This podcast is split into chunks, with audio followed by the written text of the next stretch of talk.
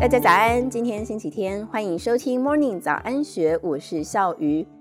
江碧如 Clean 总是用新奇的目光探索城市，爱上发掘新事物的感动。协议当中的好奇心带领他走访四十多个国家，不像是一般的背包客，他深入当地人的生活，和他们成为朋友。他说，旅行对他的意义是放空自己，并且寻找更多的可能性。十三岁的江碧如每一年至少出国旅行三趟，其中一趟必定是单独旅行，而且不论去哪一个国家，预算都只有八到十万元。其实，在外商公司 HP 工作，他并不是付不起高额的旅费，但是他说自己是在复习。人偶尔要去忍受住宿和交通环境不好的地方，他会提醒自己要很珍惜拥有的东西。因为当物质能力越来越好的时候，会淡忘珍惜。对他来说，旅行是让灵魂充电。在欧洲办自助旅行，他乐在拿着地图大街小巷乱钻，有认识新世界的感动。第一次到欧洲，他走访十一个国家，包括法国、英国、德国、瑞士、比利时、卢森堡、意大利等等。去过的国家包括冰岛、葡萄牙、西班牙。希腊、尼泊尔、印度、斯里兰卡、墨西哥等等的国家。大学时候，Clean 和家人跟团去美国，发现跟团的缺点是喜欢的地方都不能够久留，不想去的地方都留很久。于是他开始自助旅行。为了省下旅费，他到处当沙发客。表姐在巴黎念音乐学院的时候，就去过两次打地铺。表妹到香港工作，在她的客厅住了一个半月。二零零六年到纽约，也是住在同学家的客厅一个月。接近三十岁的时候，他的人生出现低潮，刚好看到一张合掌村的雪景照，很想借由旅行自我疗愈。朋友见他心情不好，就陪同前往，搭乘当地公车上山。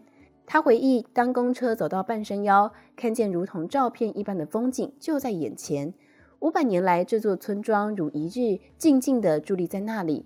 他忽然感受到极大的鼓舞，在心里告诉自己：没关系，什么事情都熬得过去。之后每一次遇到挑战的时候，就会想起那一天在雪地里看到合掌村的样子。后来四十岁那一年，一趟尼泊尔之行也带给他很深的感触。他原本没有想过要登山，但是旅行者都说尼泊尔的山景很美。不爱走路的他，到了当地才决定要安排十一天的高山健行。这是一条没有办法回头的路，翻过一座山，再下一座山。每天早上七点多走到下午四点多，第一次发现自己不懂得走路，被迫要和自己相处。他没有后悔走了这段山路，这是旅行当中最特别的地方。他觉得，如果他知道，就不会去做，因为不知道才去做一件自己不喜欢的事情。这就和人生一样，如果有预期，就会害怕，于是不敢去做。因此，每一年他都要保留一次随性旅行，让自己可以去接纳所有的可能性。可令去旅行的时候都会带着相机，拍下当地人的照片，他就会洗出来寄给他们。因为有一些国家，例如斯里兰卡、中南半岛等地的人，想要拍一张照片放在家里都是很困难的事，因而结交了一些当地的友人。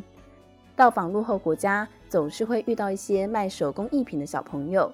他不会直接买，会问他们为什么要卖这些东西，和小朋友对话。当他了解这些小孩是为了要赚取学费，不得不出来赚钱之后，才会买下。现在家中玄关的柜子上都放着游历各国的小小纪念品，因为他觉得台湾很富裕，台北小孩再怎么穷，也不可能体会到什么资源都没有的情况。在旅行中所看到的这些事情，对他的人生有很大的影响。要很珍惜身边理所当然的事，因为在那些小孩的身上，这些都不是理所当然的。他也曾经在荒野度过五天，还曾经睡在肮脏破旧的床铺。回来之后，一直思考人生到底要拥有什么。二零零九年搬到淡水居住的他，只带了一个睡袋、手机和电脑就住进去了，需要什么再买。旅行彻底改变了 Clean。他还会继续旅行，探究生命的意义。以上内容出自幸福首领网站，更多详细资讯欢迎参考资讯栏。祝福你有美好的一天，我们明天见，拜拜。